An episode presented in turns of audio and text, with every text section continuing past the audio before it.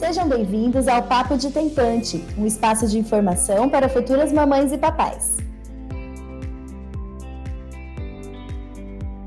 Olá, sejam bem-vindos ao Papo de Tentante. Eu sou a doutora Camila Vidal, uma das médicas especialistas do Cefep. Oi, pessoal, eu sou a doutora Rebeca. Hoje a gente vai fazer um podcast diferente e vocês vão estar aqui com a gente nessa estreia desse quadro só de tirar dúvidas, né, Rebeca? A gente está super animada com esse podcast, espero que vocês gostem, ele vai ser bem legal. Nossa, fazia bastante tempo que a gente queria que chegasse nesse episódio e não chegava nunca, né? Tomara que vocês gostem tanto quanto a gente.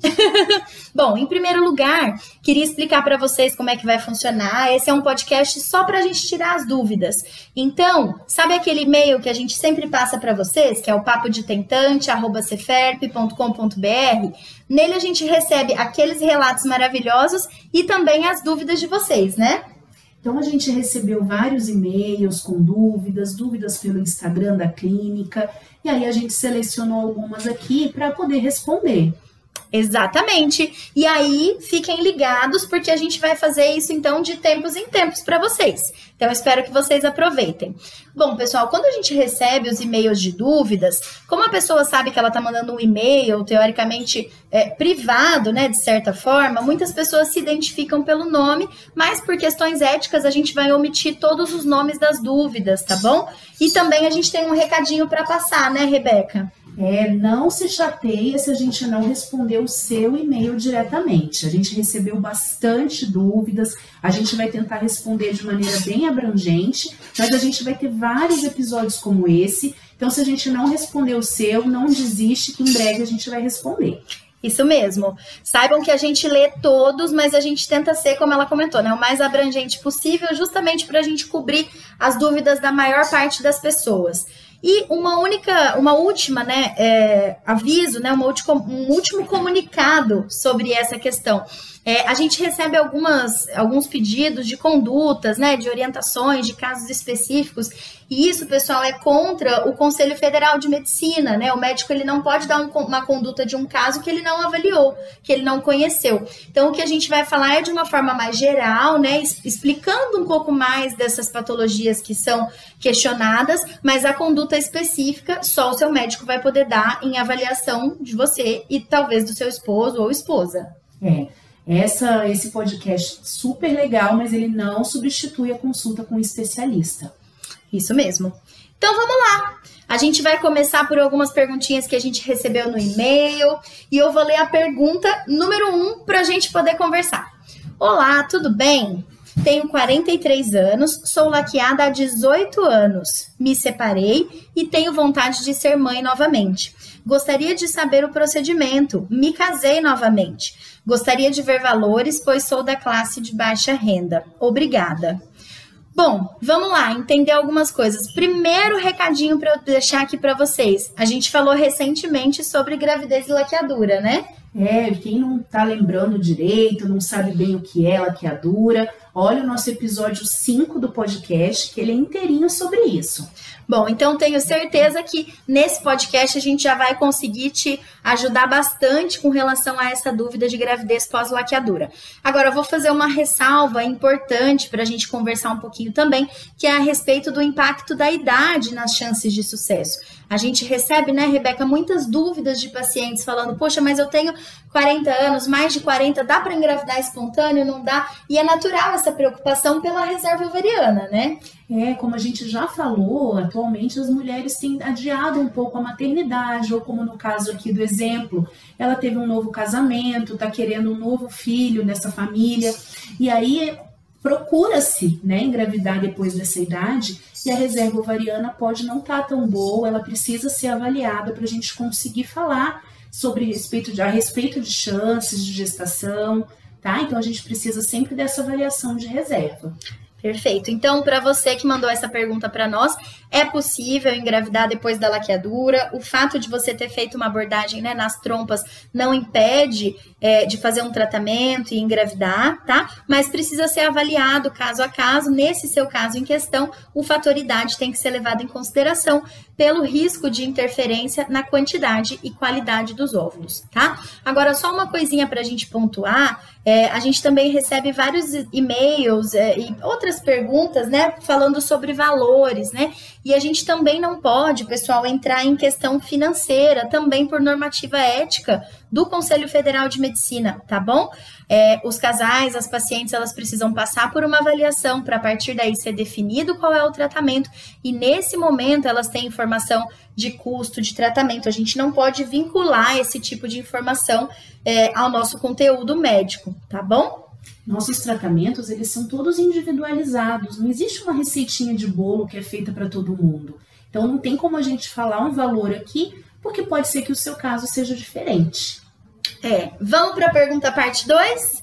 Então, falando sobre mais um pouquinho laqueadura, né? A pergunta foi: fiz laqueadura há 15 anos, será que tenho chance de engravidar ainda? Tenho 41 anos. E aí vou confessar para vocês que essa pergunta me deixou um pouco em dúvida. Eu não sei se ela quer engravidar ou se ela não quer engravidar e tá com medo da laqueadura falhar tem esses dois lados, né? A gente trabalha tanto com quem quer engravidar, mas quem fez uma laqueadura às vezes quer o oposto. é, então se a, se a sua pergunta foi no sentido de, olha, estou preocupada por engravidar, a gente sabe que existe risco de falha, né? Todo método ele tem risco de falha, né? Então também não é um método 100% eficaz, mas dificulta muito a gestação, né? É, principalmente quando tem mais tempo assim de que ela foi realizada, tá? A gestação é possível com tratamento e a gestação espontânea é difícil, mas também é possível. Então, se a gente não sabe qual é a dúvida da pessoa, a gente respondeu das duas formas. e a dica para você é a mesma. Ouve então o podcast falando especificamente sobre fiz a laqueadura e quero engravidar de novo. É o episódio 5 do podcast. Vamos para a terceira pergunta? Boa noite. Fiz laqueadura e quero outro filho. Tenho 44 anos. Quero saber o passo a passo para realizar meu desejo de ser mãe novamente. Pessoal, esse podcast não é de laqueadura. é que a gente recebeu bastante dúvidas como essa, né? É, e aí, com relação a essas dúvidas, além dessa questão que a gente falou de que a gente tem esse episódio, falando do passo a passo, é interessante que a gente tenha essa informação também no, no Instagram, né, Rebeca, no IGTV. É, dá uma olhada lá, pessoal. Abrindo um parênteses, nosso IGTV é muito rico de coisa legal, de informações. Dá uma passeada lá, dá uma pesquisada, que a gente tem muita coisa boa e a gente tem essas informações do passo a passo da FIV, sim. Quem fez laqueadura tem obstrução tubária, precisa ser submetida à FIV e aí a gente tem essas informações do passo a passo. Isso mesmo. E aí, quem está prestando atenção nesse episódio de hoje, que respondemos aqui a primeira pergunta falando sobre laqueadura e a paciente tinha 43 anos, nesse exemplo agora que ela tem 44 anos, você já sabe qual é também o conselho, né, a recomendação de uma das avaliações mais importantes, né, a reserva ovariana. Temos que saber com quantos folículos aí nós estamos trabalhando para conseguir te aconselhar da melhor forma. Exatamente. Às vezes outros procedimentos, outros tratamentos, né, podem ser propostos e podem ter taxas de sucesso maiores, então é fundamental que você converse com um especialista em reprodução humana, tá bom? Vamos para mais uma dúvida. Olá, já tentei uma vez a FIV, mas infelizmente não deu certo. Penso comigo que foi por conta dos miomas. Tenho dois filhos que antes podia, depois eu fiz a laqueadura. Os especialistas disseram que não sabem o que deu errado. Agora tirei o mioma, fiz a reversão da laqueadura, só esperar em Deus e o tempo para ver como vai ficar. Beijos. Bom, primeiro, com relação ao mioma, né? Você comentou ali na sua pergunta que você pensa que não deu certo, talvez por conta do mioma. Para a gente entender um pouquinho mais sobre esse assunto, duvido você adivinhar que a gente também tem episódio disso. esse podcast está sendo um índice para os nossos outros podcasts, eu estou percebendo aqui. pois é, mas a gente falou um pouquinho mais dos miomas, mas entrando né, nesse assunto, é, o mioma que pode atrapalhar a implantação é o mioma submucoso, aquele que deforma a cavidade do útero, né? Então, que empurra a partezinha de dentro do útero, tá bom? É, e como você comentou a respeito de falha, né? Os especialistas disseram que não sabem o que deu errado nesse tratamento que você fez. Na verdade, quando a gente fala em falha de fertilização in vitro, né, em um teste de gravidez negativo, elas, ela pode ter várias causas, né? Pode ter causas relacionadas ao endométrio, aos embriões, enfim. A gente ainda vai fazer um podcast sobre isso. Mas para você não precisar esperar, você pode olhar em outros locais também, né? É, a gente tem um conteúdo sobre isso no nosso blog. Por que minha FIV não deu certo? Então procura lá no blog, já dá para você ter uma ideia e fica aí a nossa dívida então de fazer um podcast sobre isso, tá? Sobre essas razões de falha de implantação. Bom, para finalizar essa sua resposta, queria deixar aqui o, o recadinho, né, de que a gente está esperançoso aqui com você, com o seu tratamento, né? É, você comentou que você fez a, a reversão, né? E que agora está nessa expectativa aí de uma nova gestação. Então a gente fica aqui na torcida para que dê tudo certo. Só fazer a ressalva é, de procurar um especialista, avaliar a reserva ovariana. Talvez tenha indicação ali de seguir por, por outros caminhos de tratamento, né? E aí, na hora que você conseguir, você manda um relato pra gente, pra gente poder contar aqui. A gente adora dar boas notícias. e vai animar todas essas outras que também estão tentando depois da laqueadura, né? Bom, vamos para a próxima pergunta. Faz nove anos que estou sofrendo de menopausa precoce. Eu queria tratar, mas eu não tenho dinheiro. Bom, vamos entender um pouquinho sobre o que é menopausa precoce? Quem já acompanha os nossos episódios um a um já entendeu um pouquinho mais sobre essa reserva ovariana lá no segundo episódio, né? Mas como é que a gente define, então, Rebeca, menopausa precoce? A menopausa é quando a mulher já teve uma falência ovariana, né? Quando já tem um ano que ela está sem menstruar e os ovários dela pararam de funcionar. A gente considera que ela é precoce quando ela acontece antes dos 40 anos, tá? É, isso é uma coisa importante para a gente é, explicar, porque às vezes a gente vai ter, a gente tende a confundir o que é baixa reserva ovariana e o que é menopausa precoce, né? A gente define a menopausa como a última menstruação da mulher, então é um período depois do qual a mulher não menstruou mais, né? Se ela tem uma baixa reserva ovariana, mas ela tem ciclos, ela tem folículos, a gente não configura como menopausa precoce, né? E no seu caso, é, considerando que existe, né, esse diagnóstico de menopausa precoce, o tratamento que costuma ser mais indicado seria fazer o tratamento com óvulos doados, porque a menopausa precoce ela é um sinal é, de esgotamento reprodutivo dos ovários, né, Rebeca? Então, costuma ser o tratamento mais efetivo, né? É, a gente precisa fazer uma FIV, FIV com óvulos doados, tá? Então, normalmente, para casos como o seu, essa é a maneira da gente conseguir uma gestação. Isso. Agora, só toma cuidado nisso que a gente comentou. Será que como é que é esse diagnóstico? Qual é a sua idade? Quais são os outros fatores da sua saúde com relação à gestação? Será que é uma menopausa precoce mesmo? Qual foi a causa que foi suspeitada ou não tem causa? Tudo isso ajuda na definição do tratamento e das chances de sucesso, tá bom? Então, procura um especialista e boa sorte aí na sua jornada. A gente vai estar aqui para te fazer companhia. Agora tem a gente falou um pouquinho da ovo recepção e a gente tem uma pessoa que deu bom dia, gostaria de ser doadora. Olha que legal. Que maravilhosa, né? Parabéns. É uma atitude de muito altruísmo, né? Você a gente se voluntariar dessa forma para ajudar outras mulheres, né, que não podem engravidar com seus próprios óvulos. É, essa, essa atitude maravilhosa é muito bem-vinda aqui na clínica. A gente tem um programa que chama Sonhar Juntos, em que isso é possível. A gente une as pessoas que querem doar com as pessoas que precisam receber. Para isso, pessoal, a gente tem que cumprir alguns critérios, né? Existem critérios que são determinados pelo Conselho Federal de Medicina para que a paciente seja elegível, ou seja, que ela possa ser cadastrada e aceita como doadora de óvulos, né? E os principais seriam, o mais importante deles, a idade, né? Então, a idade limite é de 35 anos, a ausência de doenças genéticas, tanto na pessoa quanto na família, e todos os exames de infecções negativos, aquelas pesquisas de sífilis, HIV, hepatites. Mas a gente sabe que além desses critérios do Conselho Federal de Medicina, é importante a gente considerar alguns critérios clínicos também, né, que podem variar de clínica para clínica, né, Rebeca? É, aqui na clínica a gente considera que para uma mulher poder ser doadora, além dela atender esses outros critérios, ela precisa ter uma contagem de folículos antrais entre 15 e 20. Se a gente for pensar que quem doa os óvulos vai ficar com a metade e a outra metade vai para a receptora, ela tem que ter uma contagem com bastante folículos para esse tratamento poder valer a pena para as duas, né? É, é aquela questão de você ajudar os outros, mas também ajudar você mesma, né? No tratamento, caso você esteja falando de ser uma doadora é, compartilhada, né? Que vai utilizar a parte dos óvulos para o tratamento. Mas se você for ser uma doadora voluntária, aí, como todos os óvulos, não tem esse corte específico da contagem de folículos, tá bom? De uma forma ou de outra, é, vou deixar aqui o, o convite, então, para você entrar, entrar em contato com a nossa equipe de agendamento, ou se você pesquisar pelo Sonhar Juntos no nosso site, você já vai achar o cadastro para você fazer. A gente recebe a notificação do seu cadastro e entra em contato com você para agendar uma avaliação depois. Mais uma vez, parabéns pela iniciativa.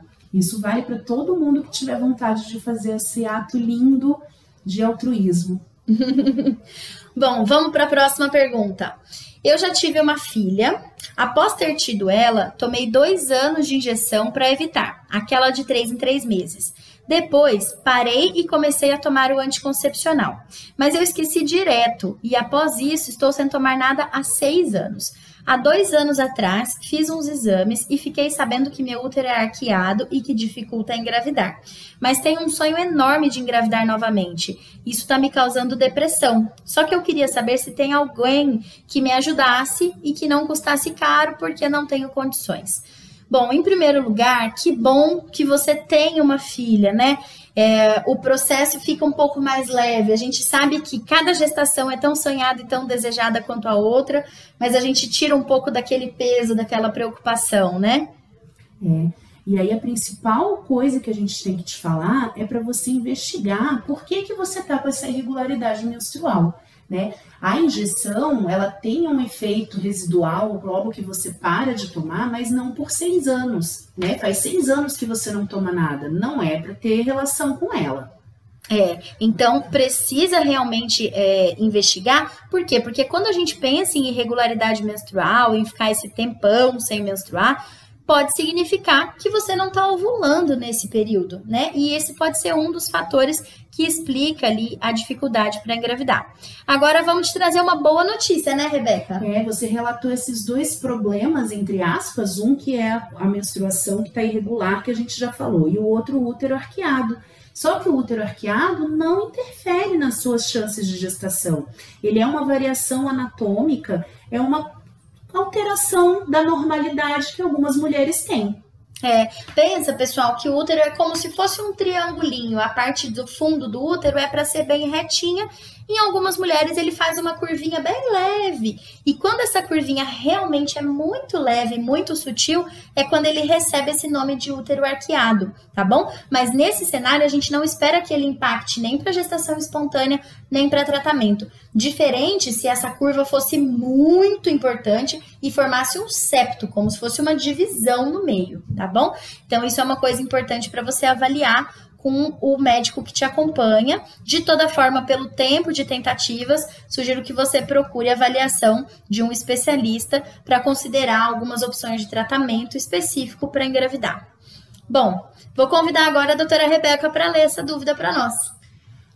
Bom, boa noite. Gostaria de ter orientação sobre o meu caso. Tenho 31 anos, já tive dois abortos. Um recentemente, em agosto de 2020, e outro em agosto de 2013. Desde 2015 estou tentando engravidar e conseguir nesse ano foi uma felicidade enorme, mas que durou pouco. Tenho endometriose profunda grau 3 e uma trompa atrofiada. Descobri em 2017 após fazer vários exames, inclusive a histerosalpingografia. Em 2018, fiz a videolaparoscopia, onde descobri vários focos da doença.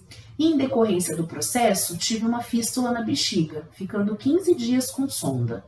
Já fiz uso de remédios específicos por um tempo, não menstruando e parando para as tentativas, mas sempre passando muito mal, pois tenho cólicas fortíssimas. Agora estou na luta. Fiz vários exames para saber o que houve e não obtive respostas. Os exames de coagulação, trombose, doenças, nada. Então o médico já liberou para tentar. A minha dúvida é em relação ao que o meu médico disse. Ele falou que o meu caso seria para fertilização, mas ainda queria tentar mais. Mais uma vez, desculpa da forma natural, pois consegui engravidar. Gostaria de saber se tem algum exame para detectar problemas na implantação, pois as duas gestações foram interrompidas quando completaria três meses ou alguma orientação a mais. E também, se possível, saber os valores para fazer uma fertilização e a forma de pagamento. Agradeço a atenção. Bom, primeiramente, sentimos muito, né? É um histórico realmente bem difícil, não é fácil, né? É, toda essa jornada aí dos abortos, principalmente esses abortos de repetição, né, Rebeca? É muito complicado, é muito difícil, principalmente em casos como o seu, em que a gente não encontra explicação. A investigação, para a gente descobrir o que pode causar esses abortos, ela é muito ampla. Vários exames aqui que você disse que já fez, tem outros que dá para serem feitos, mas 50% dos casos são idiopáticos. O que, que é isso? Quando não tem uma causa conhecida né, e bem determinada. É, e aí, um ponto para a gente chamar atenção é que às vezes, se a gente vai olhar em grupo, se a gente vai procurar no Google, a gente vai ler um monte de outros exames, né? Que na hora que a gente lê, parece que eles vão ser a solução dos nossos problemas, a resposta que a gente estava procurando. Mas a gente tem que tomar bastante cuidado, né? Porque muitos desses exames ainda carecem bastante de comprovação científica de benefício, então eles não têm ainda aplicabilidade prática, principalmente quando a gente considera é, o custo-benefício né, da realização desses exames e o que, que isso mudaria a nossa conduta, que muitas vezes não vai mudar, já que a gente não pode confiar é, nessas, nessas investigações sem ainda um, um aval da ciência, né? É, aqui no seu caso, então, você tem essa má história obstétrica, que a gente considera pelos abortos, e a gente pensaria, então, na questão da infertilidade, que o seu médico sugeriu que você fizesse a fertilização. Uma coisa importante para a gente pensar, você comentou, olha, engravidei lá atrás, demorei, depois engravidei em 2020. É, quem acompanhou a gente desde o início do podcast sabe como é que a gente define infertilidade, né? Dependendo da idade, é, se você tiver, então, menos de 35 anos, seria mais de um ano de tentativa sem sucesso.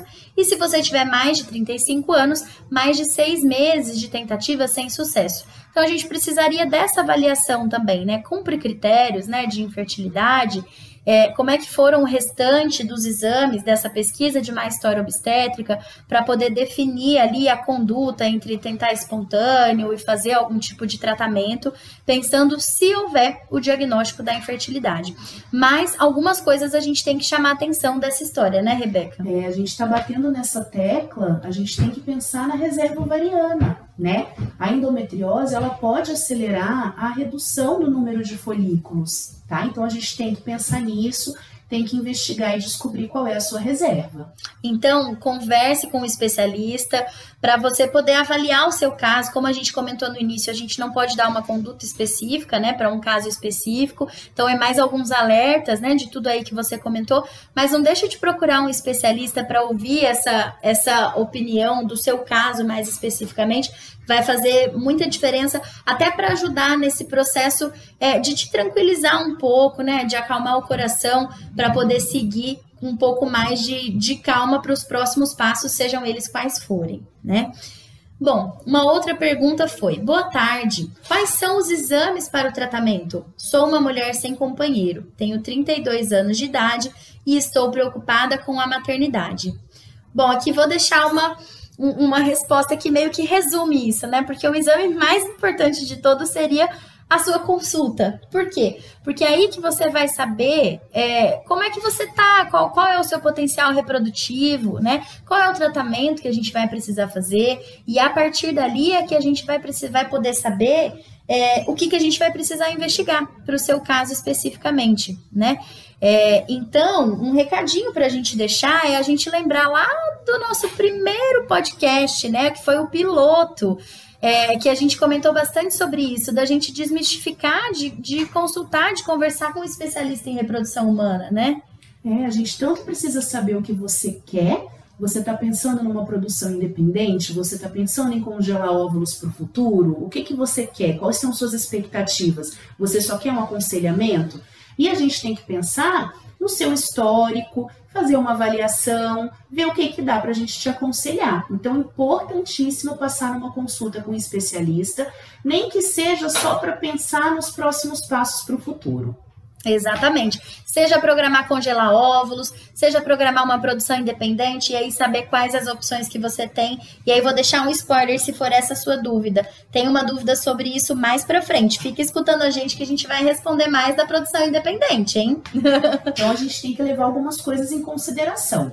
A idade, cirurgias que você já fez, doenças que você pode ter que vão acometer a reserva ovariana, qual é a sua reserva ovariana, se você quer engravidar agora, se você pensa em engravidar no futuro. Então, são várias coisas que a gente vai conversar para a gente ver junto quais são as melhores alternativas. Isso mesmo. Bom, próxima dúvida então. A minha reserva ovariana é de 0,33. Vou fazer 40 anos em dezembro. O especialista que eu passei disse que foi devido à laqueadura que foi feita ele me sugeriu a ovo recepção. Tive duas gestações, uma com 18 anos e outra com 38 anos. E nessa última fiz a laqueadura. Mas infelizmente a minha filha faleceu com quatro meses de vida. Ela teve dengue hemorrágica. Aí foi onde eu descobri que minha reserva está baixa, porque fui tentar a FIV, mas não tive boa resposta. Parei o tratamento e estou aguardando uma doadora. É, gente, que tristeza, né? Essa história. A gente sente muito pela sua filha. Não dá nem para imaginar o tipo de dor que você deve ter sentido. É, não é fácil, né? Mas agora que bom que você tá juntando forças, né, para se, se reerguer e seguir é, em busca aí de aumentar a família, né? E aqui, esse seu exemplo lembra uma coisa que a gente costuma conversar bastante, né, Rebeca, em consulta, a respeito da fertilidade pregressa e a fertilidade atual. Porque é comum, às vezes, a pessoa falar: não, mas eu não tenho fertilidade, não, é que eu fiz a cirurgia, né? Se não fosse a cirurgia, já teria engravidado. E às vezes não é bem assim, é, né? É, isso não tem correlação, a sua fertilidade anterior não garante a fertilidade atual, porque muitas variáveis podem mudar nesse tempo, né? É, e até a variável tempo, né? Quantas vezes, quanto tempo, quantos anos passaram, né? Entre a sua outra gravidez. Às vezes a gente ouve essas histórias e a gente vai falar, olha, não, mas. Aí que nem como você comentou, a minha filha tinha lá, eu tinha 18 anos, eu tinha 20 anos. E hoje você está fazendo 40 anos, então isso muda bastante, né? Tanto em quantidade quanto em qualidade de óvulos e de embriões, principalmente, né? Aí a gente vai pensar, você falou aqui da sua reserva ovariana, esse resultado que ela deu aqui, pessoal, é o resultado do hormônio antimileriano, tá? E aí, para a gente pensar na reserva ovariana, a gente vai levar em conta a idade, o antimileriano, a contagem de folículos e a história da pessoa. Não dá para a gente pegar só esse valor e pensar numa conduta sem analisar todos esses outros fatores. É, agora, como você comentou, né? Você comentou algumas coisas que são realmente critérios, né? Dentro da medicina reprodutiva. Quando a gente tem história de ter tido um ciclo anterior que foi suspenso, nesse caso por ausência de resposta, né? Como você comentou, mais uma avaliação do hormônio antimileriano baixo, como você também comentou, a gente cumpre critérios de uma coisa que a gente chama de potencial má resposta, né? E isso sugere realmente é, que a chance disso acontecer em um próximo ciclo é maior do que se a gente não tivesse esses marcadores. Então, possivelmente por isso, né, foi que o médico discutiu com você sobre a possibilidade aí de ovo recepção. Então, a gente deseja que tudo dê certo para você da forma mais breve possível, que você encontre, né, a sua doadora, que você forme esses embriõezinhos para que possa em breve transferir e vivenciar a maternidade, né, de uma forma tão plena quanto as suas vivências anteriores, né? É, boa sorte. Conta pra gente depois. A gente espera o seu relato também. Bom, próxima pergunta. Qual é a possibilidade de engravidar naturalmente no início da menopausa? E aí também é uma questão de conceito, né? Porque quando a gente fala em menopausa, não tem ali um, um período fixo, né? É, como a gente falou numa pergunta anterior, a menopausa é considerada quando a mulher já está sem menstruar há um ano. Então, a menopausa é um diagnóstico retrospectivo. Eu vou olhar, tem um ano que a minha menstruação veio e nunca mais ela veio, então eu entrei na menopausa um ano atrás. Geralmente, quando vocês falam, estou no início da menopausa, às vezes pode ter uma confusãozinha aí nos termos, né, Camila? É, porque, pessoal, tem um período, eu sei que o nome parece estranho, mas assim, é um período chamado de perimenopausa. Ou seja, é aquele período que fica ao redor, como se estivesse cercando ali a menopausa, né? Então, é um sinal de que o ovário tá dando, como quem diz: olha, eu tô caminhando para o esgotamento, eu tô caminhando, mas ele ainda tá tentando, né? Até que realmente chega um momento em que o ovário para do ponto de vista reprodutivo. É, então, esse período de perimenopausa ele é variável. Tem mulher que vai passar por isso por pouco tempo e tem mulher que pode ficar anos né, nessa perimenopausa. Então, por isso que não tem como a gente quantificar muito bem é, essa possibilidade. Então, isso dependeria muito mais da idade do que necessariamente da perimenopausa. Porque especificamente baixa reserva ovariana não significa infertilidade, né? Pois é, e aqui a gente entra no mesmo problema que a gente teve numa pergunta lá para trás. Ela tá perguntando isso porque ela quer engravidar ou porque ela não quer? Se é porque ela não quer, gente, se previna, porque a chance pode ser menor, mas ela existe. Pois é. Porque às vezes a gente ouve falar, né? Não, já tô quase entrando na menopausa, olha a minha idade, vê se vai ter filho com essa idade. Gente, tem sim. Ou se tem. Eu, meu recorde quando eu trabalhava no posto de saúde foi uma gestante com 47 anos. Nossa, então, olha só. é, espontâneo, lá no postinho, sem tratamento, sem nada, achando que estava na menopausa e estava era bem grave. e aí, normalmente, são aquelas gestações que a gente descobre já bem mais tarde, né? Pois é. Que a pessoa tá acostumada a não menstruar, né? Bom, vamos para a próxima pergunta. Boa tarde, eu gostaria de saber mais sobre cistos no ovário. Tenho cisto folicular nos dois ovários, não estou conseguindo engravidar. Já usei indutor de ovulação e não consegui. Poderiam me ajudar? Bom, vamos entender um pouquinho melhor sobre isso que você comentou. Quando a gente fala em cisto folicular, vocês que acompanham a gente sabem o que é o folículo, né? O folículo é aquela estruturinha que abriga o óvulo, como se fosse uma bexiguinha cheia de líquido. Então, quando a gente fala em cisto folicular, ele é um foliculão que não rompeu. Ele é um cisto que a gente chama de funcional. Ou seja, ele é inerente né, a alguns ciclos da mulher. A gente pode ter ciclos em que o folículo não rompe e vai ficar lá um pouco maior, né? É, essa palavra cisto às vezes assusta as pessoas, acham que é alguma coisa, alguma doença, que tem que fazer uma cirurgia. Mas um cisto folicular é um cisto funcional não é necessário fazer nada, isso não atrapalha de engravidar. E a gente pensa que também talvez possa ser um diagnóstico de ovário policístico. Não sei se é isso, mas se for, a gente também tem live só sobre esse assunto no nosso IGTV. Mas em breve, nas promessas que continuam, a gente vai ter esse assunto no podcast. A gente está só se enrolando. podcast passado a gente prometeu um monte de assunto, aqui a gente já está prometendo, mas a gente vai cumprir, pessoal.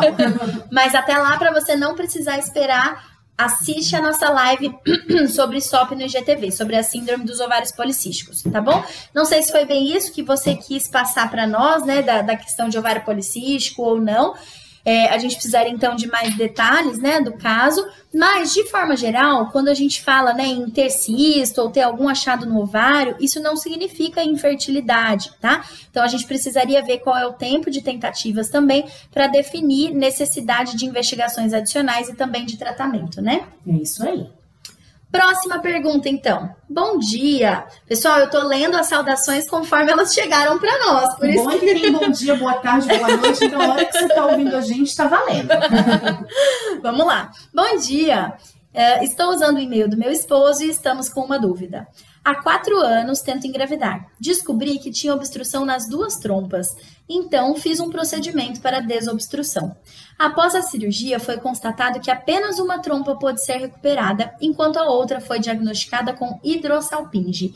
Hidrossalpinge, pessoal, para quem não sabe, é quando a trompa fica dilatadinha, ela enche de líquido, né? E esse líquido ele fica caindo algumas vezes para a cavidade uterina, para o espacinho ali onde recebe o embrião. Voltando então. Até então, meu ciclo era bem regulado, nunca atrasava. Hoje, porém, notei que a cada ciclo vem alternando. Um mês atrasa 10 dias, no outro vem no dia certo. E já faz um tempo que vem nessa alternância. É possível que eu esteja engravidando da trompa que está boa e o embrião não esteja conseguindo se fixar no útero devido ao líquido que sai da trompa com hidrossalpinge? Se puderem me tirar essa dúvida, eu e meu esposo seremos muito gratos. Obrigada pelo podcast que nos enviam, está sendo muito útil para nós. Atenciosamente. Ai, muito obrigada. Eu fiquei tão feliz com esse finalzinho do seu e-mail. a gente que agradece. É, ficamos muito, muito felizes. E o nosso objetivo é esse. Bom, então, com relação à sua pergunta, né? A gente não consegue saber se é realmente gestação sem a gente ter um teste de gravidez positivo. Mas de toda forma é pouco provável, porque você comentou que é uma coisa que está acontecendo todos os meses, né? Ou mês sim, mês não. É, então seria pouquíssimo provável que tivesse acontecendo essa gestação exatamente em todos esses meses, ou no mês sim, mês não. Agora, a gente sabe que grande parte das vezes, né, em que a gente tem relação sem, sem proteção, pode acontecer realmente o encontro do óvulo com o espermatozoide para tentar começar um processo ali de gestação, mas não necessariamente formar um embriãozinho viável para implantar. Mas na maioria das vezes a mulher acaba não tendo nenhum sintoma e o casal nem vai ficar sabendo que aquilo ali aconteceu né? Agora, é, uma ressalva a, a, respeito do que ela falou da hidrossalpinge, né, Rebeca? É, pessoal, a hidrossalpinge, ela dificulta mesmo a gravidez e ela aumenta o risco de gestação ectópica. Então, a gente tem que ter cuidado quando a gente tem esse diagnóstico, tá? É, pelo tempo que você está tentando, mesmo tendo feito a cirurgia, principalmente por você ter esse diagnóstico da hidrossalpinge, é muito importante que você procure um especialista, tá? Porque pode ser indicado algum outro tipo de tratamento. Exatamente. Então, toma cuidado, procura é, orientação né, de um especialista passando o seu caso em detalhes, mostrando os exames é, porque normalmente a hidrossalpinge a gente indica correção, né? E essa correção normalmente ela é feita por cirurgia, tanto pensando em gravidez espontânea, mas até por tratamento. Para algumas mulheres isso pode parecer até meio contrassenso, né? Poxa, mas quero engravidar, vou ter que mexer na trompa, mas é justamente pelo que a doutora Rebeca falou, essa trompa ela tá doente, então ela pode atrapalhar a implantação do embrião no lugar certo e ainda aumentar a chance de implantar no lugar errado tá bom? Então procura um especialista, mas continua ouvindo a gente aqui. bom, vamos falar um pouquinho das perguntas que a gente recebeu pelo Instagram? Foram várias a caixinha, né? É, o bom é que a doutora Camila usa muitas perguntas dessa para live, mas aí a gente tem algumas que a gente está usando aqui também. Mandem perguntas lá, pessoal. É, nessa última caixinha vocês viram que eu coloquei especial para vocês ouvirem a gente aqui, hein? Então vamos lá. Primeira pergunta: qual a chance de uma primeira inseminação dar certo? Bom, essa é uma pergunta que a gente começou sem uma resposta muito específica, né? Por quê? Porque, na verdade, pessoal, quando a gente fala em chances de sucesso de cada tipo de tratamento, ele depende de muitos fatores. Então, qual é a idade da mulher, como é que está essa reserva ovariana, como é que é o fator masculino, se for usar né, o sêmen do parceiro, será que esse, essa avaliação é boa ou não? Qual é o tempo de tentativas desse casal? É, existe avaliação das trompas? Então, são muitas variáveis, tá? Então, não tem como a gente dar uma avaliação mais detalhada, tá? É, se a gente pensa num cenário onde está tudo, tudo, tudo, tudo normal, então trompas normais, reserva ovariana normal, espermatozoides normais, um tempo de tentativas curto, a gente sabe que a inseminação ela é um tipo de tratamento de baixa complexidade, né? Então é um tratamento onde o encontro do óvulo com o espermatozoide ele vai acontecer dentro do organismo da mulher. E isso faz com que, naturalmente, ele tenha chances menores em comparação com tratamentos de alta complexidade, em grande parte das vezes, né? Então, normalmente a gente vai pensar em chances cumulativas de sucesso. Por que, que eu tô falando isso? Porque às vezes, se a gente vai olhar para porcentagens individuais, elas podem parecer menores, mas quando a gente pensa num caminho da inseminação, a gente vai estar tá pensando em se programar para fazer em torno de 3 a 6 ciclos, né, Rebeca? É, então, geralmente, quando há indicação para inseminação, e aqui a gente não vai ter como te responder, realmente você tem que passar com um especialista para conversar, a gente sempre planeja um número maior de ciclos. E aí as chances acumulativas, somando todas essas tentativas, ficam um pouco maiores. Então, converse com seu médico. uh, qual a relação entre o insucesso da FIV e espessamento do endométrio? Tem o endométrio fino. Nossa, a gente sabe como esse endométrio fino desgasta a gente para o tratamento, né? Porque às vezes a gente sente que a parte mais difícil já foi, que era ter o embrião, e na hora de chegar para a transferência, às vezes a gente se pega nesses apuros aí do endométrio, né, Rebeca? É, eu vou abrir um parênteses aqui para explicar para o pessoal o que, que é endométrio fino. A gente considera um endométrio ideal quando a gente está fazendo um preparo para transferência com endométrio que esteja preferencialmente acima de 7 milímetros, mas a gente considera acima de 6 também ok para transferir. Então, quando ele está abaixo desses 6, 7 milímetros no dia da indicação da transferência, a gente considera que é um endométrio fino, tá? É. E aí, é natural que a primeira dúvida que vem à cabeça é: poxa, mas por que que meu endométrio não engrossa, né?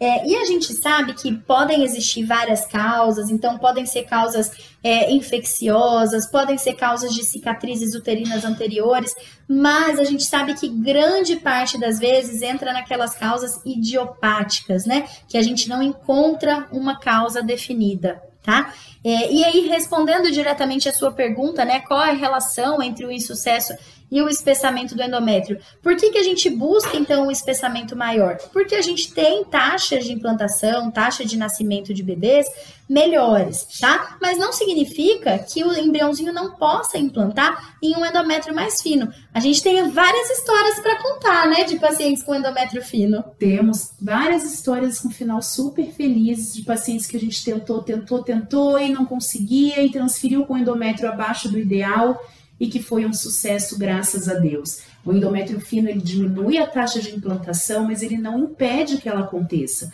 Então a gente tem como sim conseguir sucesso em alguns casos. É, eu lembro perfeitamente da paciente que transferiu com endométrio de 5,5, transferiu dois embriões e os dois meninos grudaram. Tá vendo? Esses aí são teimosos. Eles iam grudar, fosse o que fosse, não tinha jeito. Mas a gente tem que fazer algumas ressalvas, né? Que é importante você conversar com seu médico. É, além dessa questão ali de poder atrapalhar na implantação, a presença né, de um endométrio mais fino pode ser um fator de risco para parto prematuro, então do nenenzinho lá na frente nascer mais, mais cedo, ou um descolamento de placenta, ou até mesmo um acretismo da placenta, ou seja, quando ela se adere ao útero mais do que o esperado, tá bom? Então, são é, questões, vantagens e desvantagens que precisam ser discutidas com o médico e a equipe que estiver te acompanhando. Te desejo boa sorte aí no processo. Um endométrio bem gordinho para você. um endométrio que grude, porque grudou esse agora que a gente falou, pois né? Pois é. Bom, próxima pergunta do Instagram. Quero ter um filho de produção independente. No caso, preciso comprar esperma? Como funciona? Falando que essa pergunta ia chegar? A pessoa lá de trás que estava em dúvida, olha aqui, isso aqui vale para você também.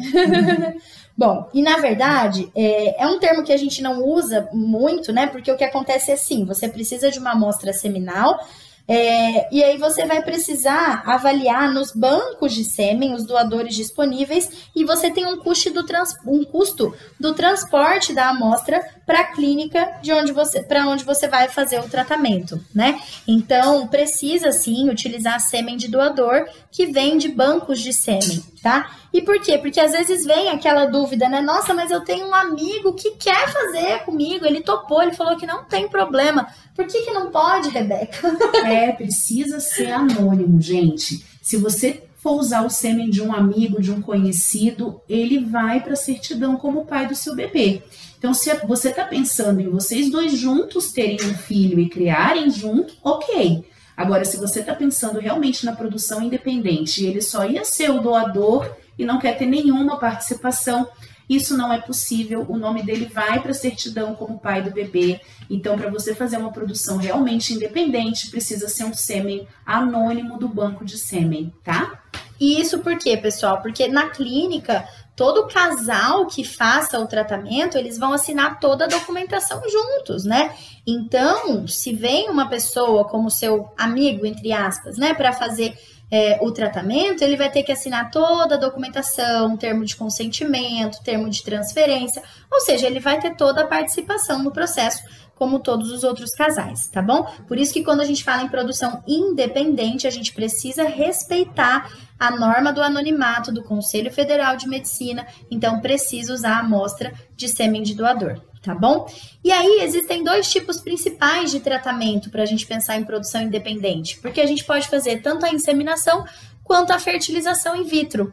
E aí como é que faz, né, Rebeca, para saber entre um ou outro? A gente precisa que você passe por uma consulta, seja avaliada para a gente ver qual tipo de tratamento é possível qual o seu é, potencial reprodutivo, como estão todas aquelas características que a gente falou anteriormente, né? Reserva ovariana, trompas. Então a gente precisa primeiro avaliar o seu caso para poder definir se dá para fazer uma inseminação ou se precisa já partir para alta complexidade e fazer uma FIV. Bom, vamos para a última pergunta do dia desse nosso primeiro podcast. E quem tava com saudade de falar de laqueadura? Pois é, a gente falou pouco de laqueadura hoje, só que não.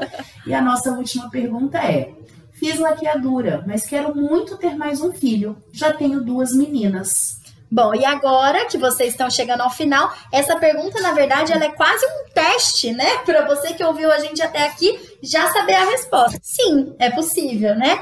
É, a única ressalva que a gente faz, né? Você comentou a respeito de ter um filho, você já tem meninas. É, e a gente não pode escolher o sexo, né? É, isso é proibido. A gente não pode fazer um procedimento de reprodução assistida com fins de escolher o sexo do bebê. Exatamente. Então, é possível sim a gestação, é possível você conversar com o médico, avaliar é, riscos, benefícios, né, de reversão, de fertilização in vitro, chances de sucesso. Normalmente, na maioria dos casos, a fertilização in vitro está associada a chances maiores de sucesso. A única particularidade é que a gente não pode, no Brasil não é permitido, a gente selecionar o sexo para poder transferir tá bom? Mas espero que em breve você possa aí aumentar a sua família com um bebezão bem saudável, que é tudo que a gente busca num tratamento de reprodução, né? Com certeza. Pessoal, por hoje a gente encerrou, a gente recebeu outras dúvidas, elas vão ficar ali no nosso acervo e a gente vai selecionando aos poucos para os próximos podcasts de tirar dúvida.